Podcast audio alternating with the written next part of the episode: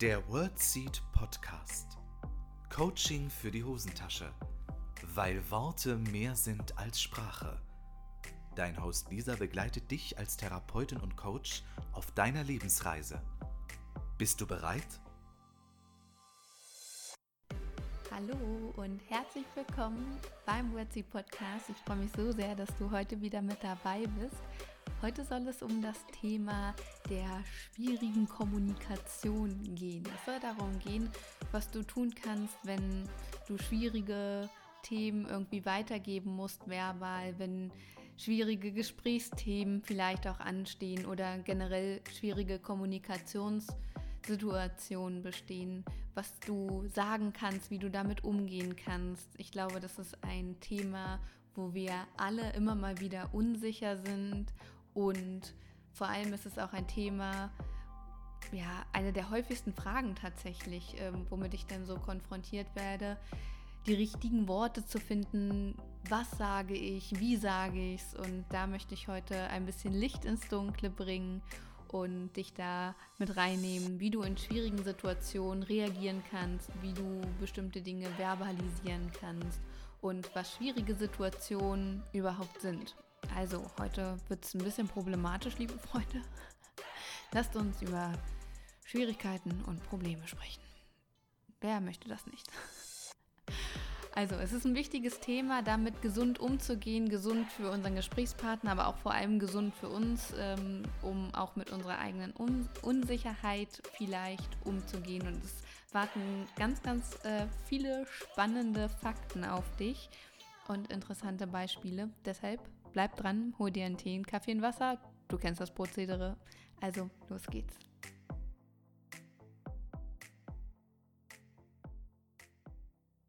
Wer kennt es nicht? Die Frage im Kopf, ja, wie sage ich das jetzt, ähm, ohne dass es irgendwie blöd drüber kommt? Wie kann ich vielleicht auch schwierige Situationen ansprechen, ohne jemanden zu verletzen? Ja, oder Situationen, die man vielleicht auch so ein bisschen schiebt, weil man sie ein bisschen vermeiden möchte, weil man sich unsicher ist. All das ist Teil unseres Alltags und vor allem dann, wenn wir mit Menschen zu tun haben. Also sind wir, glaube ich, nahezu alle betroffen. Aber gerade in ähm, Berufen vielleicht auch, wo wir viel mit Menschen zu tun haben, das ist zum Beispiel das Gesundheitswesen, Sozialwesen, da kann ich ja vor allem ähm, einen Schwung von erzählen, weil ich da selbst tätig war und eigentlich auch noch tätig bin. Und das ist eine der häufigsten Fragen, die mir tatsächlich gestellt werden. Wie finde ich die richtigen Worte? Wie gehe ich mit schwierigen Situationen um? Und ja, wie kann ich schwierige Themen verbalisieren? deshalb dachte ich, nehme ich mir doch einfach mal das Thema zur Brust in dieser Podcast-Folge und möchte mit dir da mal genauer hinschauen und dir auch erzählen, wie lernen das denn Mediziner? Weil Mediziner ja durchaus extrem schwierige Situationen auch zu handeln haben. Wie sagt man denn einem Patienten, dass keine Heilungschance besteht? Dass er eine lebenslimitierende Diagnose hat? Dass die Therapie, durch die er sich gequält hat, gar nicht angeschlagen hat? Wie sagt man das? Und genau darum soll es heute gehen, weil ich denke, das ist ganz, ganz wichtig, dass wir da mal hinschauen, auch wenn es vielleicht unbequeme Themen sind, aber sie müssen viel, viel mehr thematisiert werden. Da ist noch so viel Potenzial und deshalb gucken wir uns das heute mal an. Zunächst ist natürlich wichtig zu wissen, was ist denn eine schwierige Situation? Und das, liebe Freunde, ist völlig individuell. Was auch immer für dich eine schwierige Situation ist, was dir schwerfällt zu verbalisieren, was, ähm, wenn vielleicht zwischenmenschlich schon irgendwie Schwierigkeiten bestehen. Das heißt, ich denke, dass es kein richtiges Raster gibt. Das ist jetzt eine schwierige Situation und das nicht. Das ist total individuell. Das heißt, das, was wir heute besprechen, kannst du auf all die Situationen anwenden, die für dich ganz individuell schwierig sind, herausfordernd sind, vielleicht sogar problematisch sind.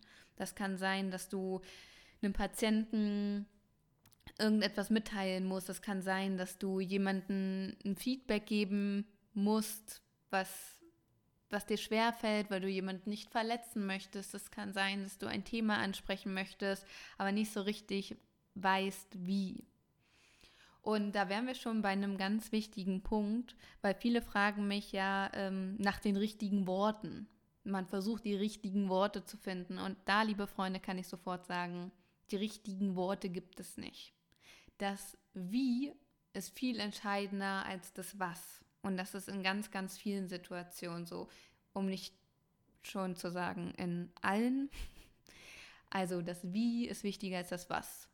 Das bedeutet, wie du etwas sagst, mit welcher Tonalität, mit welchem Gesichtsausdruck, mit welcher Körperhaltung, mit ähm, ja, mit welcher Attitude quasi, mit welcher, sag mal schnell, Einstellung, ähm, ist viel entscheidender als das Was. Also was konkret du sagst ähm, und die, wie du die Worte jetzt perfekt artikulierst und dich da total gehoben ausdrückst. All das ist wenig wert, wenn das Wie irgendwie nicht stimmt, wenn das Zwischenmenschliche nicht rüberkommt, wenn die Empathie nicht da ist.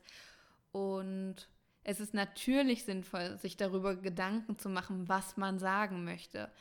Aber in unseren Köpfen machen wir dieses Was viel größer, als es eigentlich ist, weil die Leute hören weniger zu, sie spüren viel mehr zu, wenn man das so sagen darf. Also wir fühlen viel mehr die Aussagen, als dass wir tatsächlich jedes Wort auf die Goldwaage legen. Und ich mir ist das Thema deshalb so wichtig und ich thematisiere es auch nahezu in allen Fortbildungen, muss ich sagen, ähm, weil als ich in der, in der Klinik gearbeitet habe, auf der Intensivstation vor allem, wurde ich mit Fragen konfrontiert, die mich gnadenlos überfordert haben. Und ich finde, wir werden im Gesundheitswesen, egal wo, also ich merke das in Arztpraxen, Zahnarztpraxen, in Kliniken, in therapeutischen Praxen, ich merke das überall, aber auch ähm, Lehrer und Pädagogen werden mit Themen konfrontiert, wo sie auch manchmal dastehen und sagen, äh, Lisa, ich weiß nicht, was ich sagen soll. Und ganz ehrlich, ich verstehe das. Aber auch natürlich alle anderen Berufsgruppen. Also ich möchte hier keine Berufsgruppe benachteiligen, aber auch im Privatleben geht uns das häufig so. Ein ähm, Beispiel ganz kurz ähm, aus dem stationären Alltag. Ich hatte einen Schlaganfallpatienten und der fragte mich, werde ich wieder laufen können? Werde ich wieder mit meiner Frau tanzen können? Das ist mir so wichtig. Wird es wieder gehen?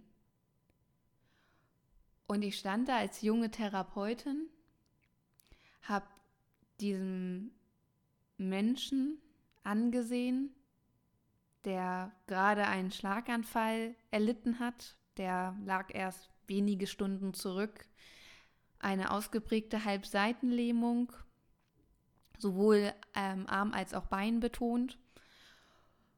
Und stand da und habe mich an den Unterricht erinnert aus der Ergoschule und uns wurde gesagt, was ganz wichtig ist, sie dürfen niemals einem Patienten Hoffnung machen, vor allem nicht falsche Hoffnung machen.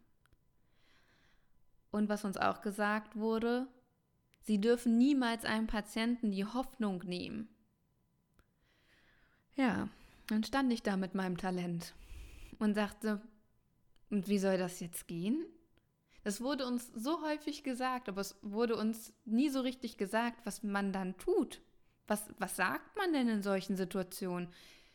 Ich möchte ja auch nicht die Verantwortung oder die Schuld haben, wenn ich ihm jetzt sage, ja, na klar können Sie wieder laufen und tanzen und es klappt dann vielleicht doch nicht und ich bin schuld daran. Aber ich möchte auch nicht sagen, nee, das wird alles nichts und er gibt vielleicht in der Therapie dann nicht mehr die 100 Prozent. Ich fand es so schwierig und da war für mich klar, alles klar, das ist ein Thema, damit muss ich mich auseinandersetzen und das muss ich irgendwie in die Welt hinaustragen, weil ich dachte, hm, ich glaube, ich bin nicht die Einzige, die diese Situation extrem schwierig findet.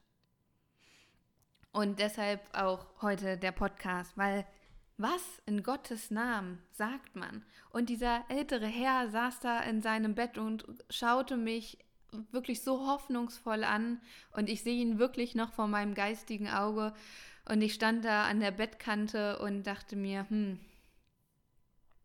also ich, war völlig, völlig sprachlos und völlig überfordert mit dieser Situation.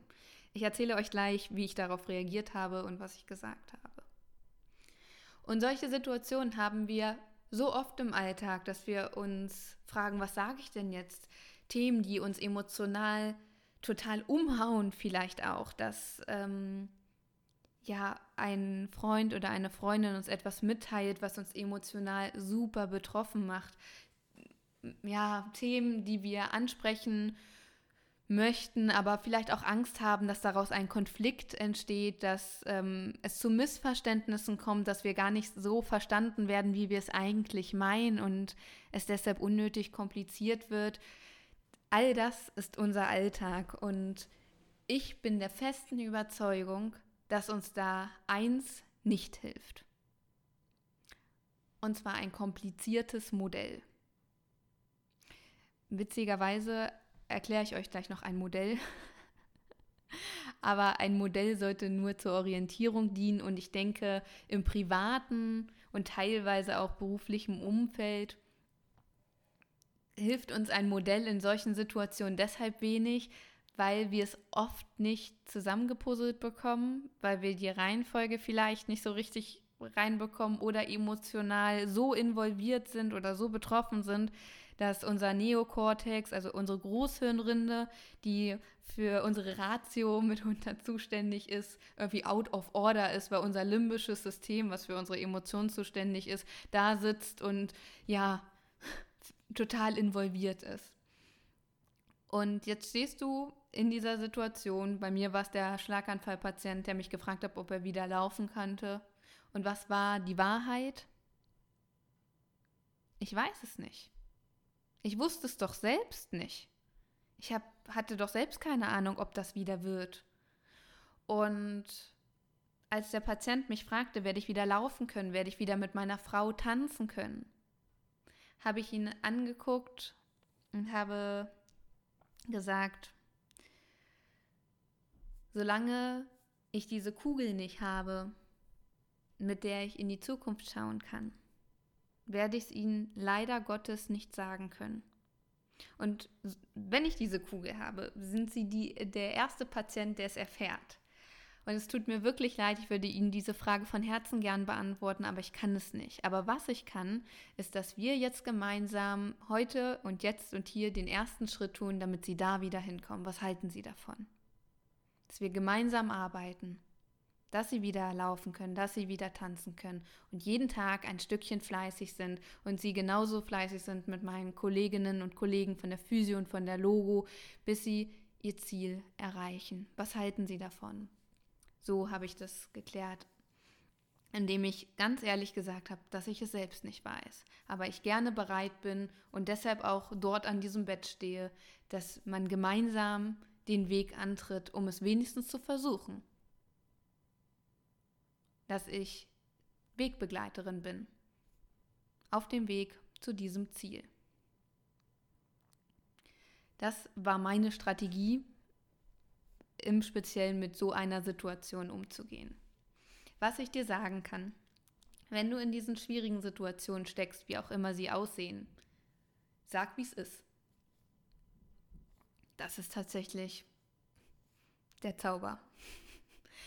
Das klingt einfach, ist es vielleicht auch gar nicht, aber das ist tatsächlich die Strategie, die ich dir empfehlen kann, dass du sagst, wie es ist. Sag, wie du dich fühlst. Sag, dass es dir schwer fällt. Sag, dass du gerade vielleicht auch nicht weißt, wie du es sagen sollst. Mir fällt es gerade total schwer, dir dieses Feedback zu geben. Und ich weiß selbst nicht genau, wie ich das in Worte fassen soll, weil ich dich unter keinen Umständen verletzen möchte. Mir ist aber wichtig, ehrlich zu dir zu sein und das gemeinsam mit dir zu reflektieren. Und dann sagst du, was du gerne sagen möchtest. Oder ähm, mich berührt das gerade total und ich weiß nicht so richtig, was ich gerade sagen soll. Auch das darfst du dich trauen zu sagen. Oder ich glaube ihnen, dass sie total verzweifelt sind und auch mich macht das betroffen und weiß und ich weiß nicht so richtig, was ich gerade dazu sagen kann und soll und darf. Sag, wie es ist. Sag, wie du dich fühlst. Sag, dass es dir schwerfällt. Wenn wir das Gefühl haben, dass jemand mitfühlend ist, empathisch, präsent ist und wirklich authentisch und kongruent ist in dem, was er sagt und was er tut, dann fällt es uns leichter, bestimmte Dinge anzunehmen. Wenn wir wirklich das Gefühl haben, stell dir wirklich mal vor, jemand versucht dir was zu sagen und ringt nach Worten, weiß nicht so richtig, wie er es sagen soll, dann können wir das eher auch für uns annehmen, als wenn jemand völlig vorbereitet, da gefühlt aus der Kalten seine Informationen rausschießt. Das wirkt oft sehr emotional unbeteiligt, sehr kühl und wir fühlen uns da oft sehr überrannt. Das heißt, wenn jemand sehr vorbereitet in so ein Gespräch geht, was er ja tut, um Sicherheit zu haben, wirkt er häufig kühl und unnahbar. Und gerade das möchtest du ja in schwierigen Situationen nicht sein. Und trau dich, nach Worten zu ringen, emotional zu sein, trau dich auch zu sagen, dass es dir schwer fällt, dieses Gespräch zu führen, wenn es zum Beispiel auch mit Mitarbeitern ist oder mit einer Kollegin, mit, ähm, mit der du da gerade irgendwie Schwierigkeiten hast oder etwas, was dir sehr am Herzen liegt oder was dir nicht so gut gefällt, dann sag es. Und zwar genauso, wie du es empfindest. Mensch, mir ist das und das aufgefallen und mir fällt es gerade total schwer, das auch anzusprechen, weil ich auf keinen Fall möchte, dass du mich missverstehst oder weil ich, was mir wichtig ist, dass du mich richtig verstehst. Es ist auf keinen Fall mein Ziel, dich zu verletzen, dich bloßzustellen oder wie auch immer. Mir liegt es bloß so am Herzen, es anzusprechen, weil ich es schon ein paar Tage mit mir rumsteppe. Es war die und die Situation und ähm, als ich das und das von dir gehört habe, habe ich mich da sehr angegriffen gefühlt. Und ja, das erfordert Mut, das so zu verbalisieren. Und das ist auf keinen Fall einfach. Das ist es nie. Es, es ist einfach, schwierige Situationen sind schwierig, herausfordernd. Und so auch, wenn wir Nachrichten bekommen, auf welcher Ebene auch immer, wenn dich etwas emotional wütend, sauer und ähm, traurig macht, dann neigen wir oft dazu, aus den Situationen rauszugehen und sie zu vermeiden. Aber dann schließen wir damit nicht ab. Und Kontakte blockieren, wie auch immer, Nachrichten löschen, das sind so klassische Wege, die wir dann oft gehen. Sag doch denjenigen, dass es dich wütend macht, dass es dich traurig macht, dass es dich getroffen hat, dass es dich verletzt hat. Und damit, mit dieser Ehrlichkeit, kann einiges aus dem Weg geräumt werden. Und jetzt höre ich die ein oder andere skeptische Stimme, die sagt, ja, Lisa, und wenn er es denn doch missversteht und äh, sich angegriffen fühlt, ja, liebe Freunde, diese Gefahr in Häkchen besteht immer. Wenn ich, ich kann mir bei manchen Menschen noch so große Mühe geben, es liebevoll auszudrücken, wenn jemand sich angegriffen fühlt, liegt es auch oft an seiner Welt, an seiner Interpretation, an seinem inneren Kind, an seinen Geschichten, die da mitschwingen. Und diese Verantwortung kannst du nicht zu 100 Prozent übernehmen und das ist auch nicht deine Aufgabe. Es kann immer sein, dass es jemand missversteht und hab immer im Hinterkopf, du weißt nicht, was in seiner Welt oder in ihrer Welt gerade los ist, dass es ähm, da auch ein so großes Thema draus wird. Das Einzige, was du tun kannst, ist dein Bestes zu geben, es so liebevoll, empathisch und gesund, wie es dir möglich ist, zu verbalisieren. Wichtig ist, dass du dir selbst treu bleibst. Ich habe noch ein Konzept, ein Modell äh, ja angekündigt, was ich gerne mit dir teilen möchte. Und zwar lernen das immer mehr die Medizinstudenten oder auch Mediziner im Allgemeinen, um schwierige Nachrichten zu überbringen, Patienten vielleicht auch schwierige Diagnosen oder Prognosen mitzuteilen. Und das ist das Spikes-Schema. Ich möchte es einfach mal mit dir teilen, dass du es mal gehört hast und kannst ja mal in dich reinfühlen, ob das vielleicht auch ein Weg für dich ist, bestimmte Themen zu kommunizieren. Das Spikes-Schema, das Spikes steht für ein Akronym, ähm, ja, gilt als Orientierungskonzept, um schwierige Botschaften zu übermitteln. Das S steht für Setting und da geht es natürlich ganz sehr darum, einen Gesprächsrahmen, eine geschützte Umgebung zu schaffen und ganz schwierige Themen auch mit Angehörigen und Freunden zu besprechen, dass derjenige dann nicht alleine ist in dieser schwierigen Situation. Das heißt, schau auch, in welchen Rahmen du solche Gespräche führst. Also zwischen Tür und Angel bitte auf gar keinen Fall. Das P steht für Perception und das zielt auf die Wahrnehmung ab. Das heißt, dass ähm, die Behandler oder die Behandlerin abschätzt, inwieweit ist der Patient oder die Patientin gerade ähm, informiert, wie ist gerade der Informationsstand, was weiß er schon, was weiß er noch nicht, ähm, wie, inwieweit ist er auch bereit oder sie bereit, etwas entgegenzunehmen, beziehungsweise ähm, ja, das geht schon in den nächsten Punkt, aber es geht erstmal darum, was weiß der schon, derjenige damit man auch anknüpfen kann an den Informationen, dass es nicht noch mehr Informationen sind, als es ohnehin schon sind. Also Setting, Perception, einmal Informationsstand quasi abtasten. Dann das I von Spikes ähm, steht für äh, Invitation und das bedeutet quasi die Bereitschaft abzuschätzen, die schlechte Nachricht auch anzunehmen oder aufzunehmen erstmal. Wie weit ist der Patient oder die Patientin, der Mensch gerade in der Lage, diese Botschaft anzunehmen oder aufzunehmen, vielmehr erstmal. Dann ähm, der nächste Punkt, das K in Spikes steht für äh, Knowledge und da geht es da äh, über, ähm, um die Übermittlung äh, relevanter Informationen. Das heißt, dass jetzt der Behandler oder die Behandlerin die Diagnose, die Therapie oder die, äh, die Ursache, die Prognose und so weiter ähm, verbalisiert, aber nur soweit der Patient das möchte. Also man prüft natürlich das Informationsbedürfnis, was braucht derjenige gerade und teilt ihm dann quasi die Botschaft mit. Anschließend ähm, geht es um Emotions und ähm, Empathy, da geht es darum, Raum für Emotionen zu geben da zu sein, auf Emotionen einzugehen, sowohl der PatientInnen als auch der Angehörigen und ja, sich Zeit zu nehmen, auch so diese, diesen ersten, die ersten Emotionen, jeder reagiert ja völlig unterschiedlich, erstmal Raum zu geben. Anschließend, das ist der letzte Punkt bei dem Spikes-Schema, ist ähm, Summary and Strategy. Da geht es vor allem darum, nochmal das Gespräch zusammenzufassen, Zeit zu geben, Fragen zu stellen und nochmal zu sagen, wie jetzt quasi der Plan ist, wie vorgegangen wird, wie jetzt zum Beispiel die Therapie aussehen kann, wenn zum Beispiel eine palliative Therapie ist.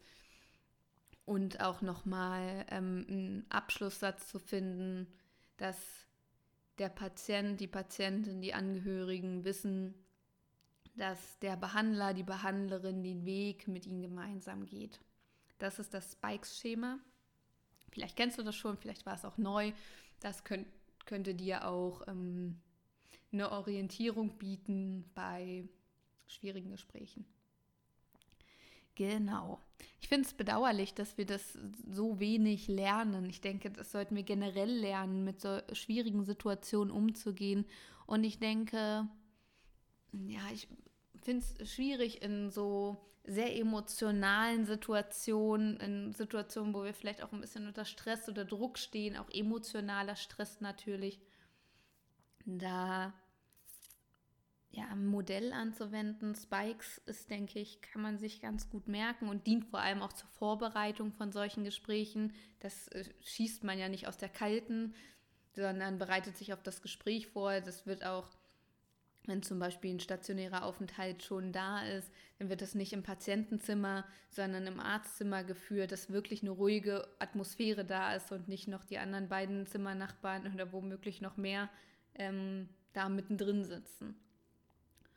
Und ich denke, dass wenn wir, wir haben ja oft auch nicht die Möglichkeit, uns wirklich darauf vorzubereiten, weil wir in solche Situationen reinschlittern.